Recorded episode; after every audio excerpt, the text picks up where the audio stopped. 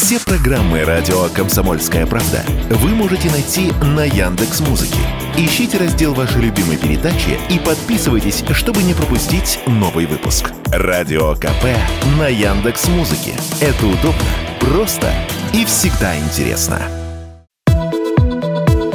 Сети доставки суши и роллов говорят о проблемах с поставками рыбы, кальмара и риса, которые возникли из-за западных санкций в отношении России и увеличения спроса на продукцию отечественных поставщиков. Выросли и цены на эти продукты. Средняя закупочная цена форели с 1300 рублей за килограмм выросла до полутора тысяч, а семги с полутора до 1600. С марта прошлого года наблюдается резкий рост цен на лососевые. Из-за санкций стало невозможно покупать красную рыбу в Чили и Норвегии, поэтому нагрузка упала на отечественных и белорусских производителей рыбы, которые значительно подняли цены на поставку товара. В связи с этим суши и роллы в ближайшее время могут подорожать на 25%. Президент Федерации рестораторов и ательеров России Игорь Бухаров в разговоре с Радио КП отметил, что цены в общепите растут на все. Подорожание, по сути, идет, но не такими темпами. На 25%, конечно, никто поднимать цены резко так не будет. Мы наблюдаем подорожание очень постепенное, аккуратное, потому что резкое подорожание отвернет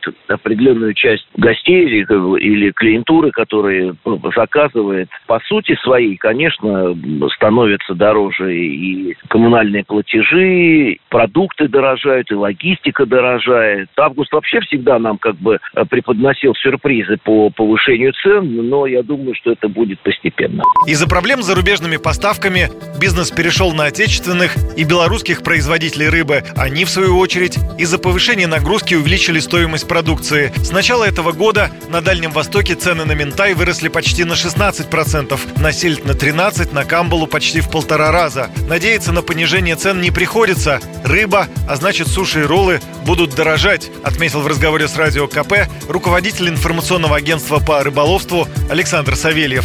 Вот эти все производители суши и роллов используют импортную рыбу, и она аквакультурная. Это та дрянь, которая в мире, во всем мире, стоит в разы дешевле, чем качественная дикая рыба. К сожалению, вот у нас такой э, парадокс. В нынешних условиях это аквакультур, аквакультурная дрянь, которую к нам везут, по-прежнему, так сказать, стараются завести, она дорожает. Дорожает вообще в целом вся рыба и лосось, который, собственно, вот используется в производстве роллов и суши, он дорожает. Посмотрите, горбуша уже больше 500 рублей за килограмм. Дешеветь она не будет. Я думаю, что к э, осени, к Новому году она подрастет в цене еще на 10-15%.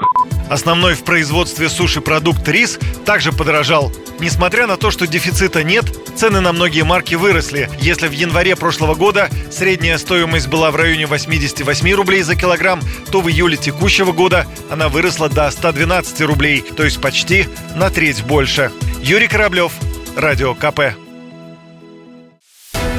Радио «Комсомольская правда». Только проверенная информация.